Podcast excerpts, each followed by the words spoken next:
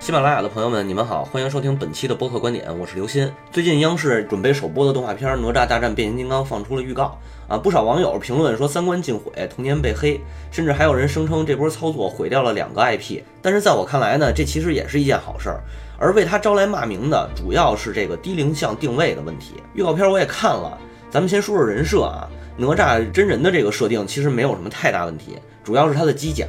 呃，大腿包括肩膀这种超宽的设定，还有小腿这个类似于钢筋的极细的设计。最主要，我想吐槽的是它的这个头啊，头部设定完全是和哪吒真人形象吻合的。然后脚呢是一个不穿鞋的光脚的这个突兀的结构。而在预告片里呢，哪吒其实是穿上盔甲，而不是像变形金刚里其他角色一样直接从汽车变成机器人啊。这个设定吧，其实在日本动漫里头是有的。比如说我们小时候经常看的什么神龙斗士啊，纯穿铠甲的，比如魔神坛斗士啊，不如直接去哪吒大战什么瓦塔诺。动作方面呢，其实仍然保持着比较低质量的这种三 D 建模的机械化动作。对于已经有丰富阅片经历的成年人呢，哪吒大战变形金刚这个动画肯定是无法接受的，这也是负面声音的主要源头。但其实像这种关公战秦琼的模式啊，本身没有什么问题，尤其对于八零后，早已经是见怪不怪的。比如咱们小时候经常在地摊里看见的漫画，什么《金刚葫芦娃大战变形金刚》啊，《金刚葫芦娃与魂斗罗》呀，什么孙悟空智斗阿童木啊，孙悟空大战忍者神龟等等，甚至在好莱坞啊，还有类似于《异形大战铁血战士》这样的混搭风，这就让我想起来最近几年最火的漫威电影，还有 DC 的自杀小队、正义联盟等等，基本逻辑上面其实也是这种乱斗形式。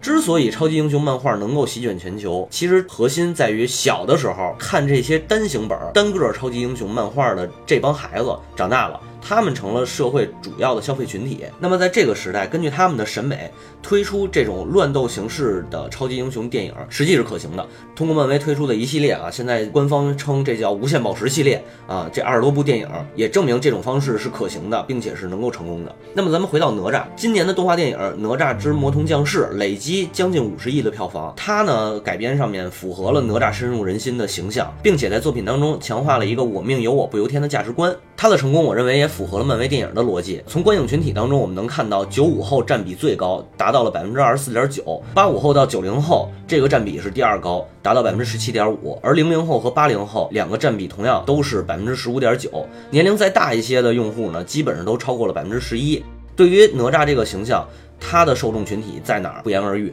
实际上，哪吒可不可以打变形金刚？我觉得是可以的。但是它的定位绝对不应该走低龄路线，而是主打八零九零后这两个代际的群体，毕竟还是这两代人啊。对于哪吒和变形金刚两个 IP 有一个集体的记忆。当哪吒大战变形金刚这个动画在网上传开以后，啊，其实有人在合理的找寻一个渊源，比如说哪吒的师傅是太乙真人，太乙真人的师傅是元始天尊，而元始天尊呢又创造了赛博坦星球。还有一个豆瓣网友叫 Slapton 的剧评，这位朋友呢写了一个剧本，他说唐朝武德九年，赛博坦星球发生叛乱，威震天兵变失败，率部远逃太阳系，于地球东海海底里建秘密基地。一日部。下红蜘蛛奉命于陈塘关执行侦探任务，正值陈塘关总兵三公子哪吒放飞混天绫，不意混天绫卷入飞机发动机，红蜘蛛坠毁身亡。威震天闻讯勃然大怒，率大军直逼陈塘关，总兵李靖茫然无策，只能献子求和。哪吒悲愤交加，割肉还母，拆骨还父，战乱消弭。